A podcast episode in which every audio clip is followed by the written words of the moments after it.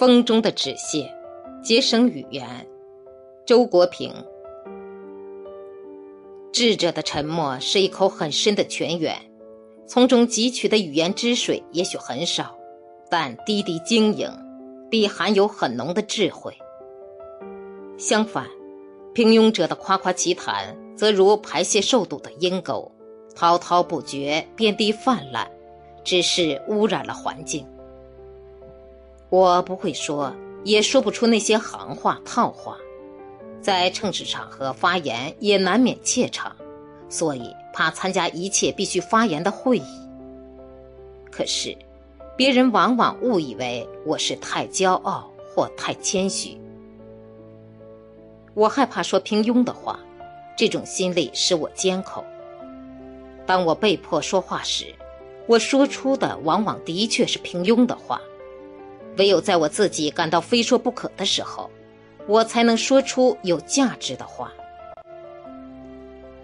他们围桌而坐，发言踊跃，总是有人在发言，没有冷场的时候，其余人也在交头接耳。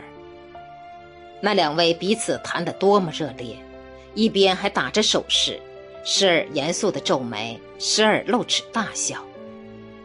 我注视着那张不停开合着的嘴巴，诧异的想。他们怎么会有那么多话可讲？对于人生的痛苦，我只是自己想自己写，偶尔心血来潮也会和一二知己说，但多半是用玩笑的口吻。有些人喜欢在庄严的会场上，在大庭广众之中，一本正经的宣说和讨论人生的痛苦，乃至于泣不成声、哭成一团。在我看来，那是多少有点滑稽的。他们因为我的所谓成功，便邀我参加各种名目的讨论。可是，我之所以成为今日之我，正是因为我从来不参加什么讨论。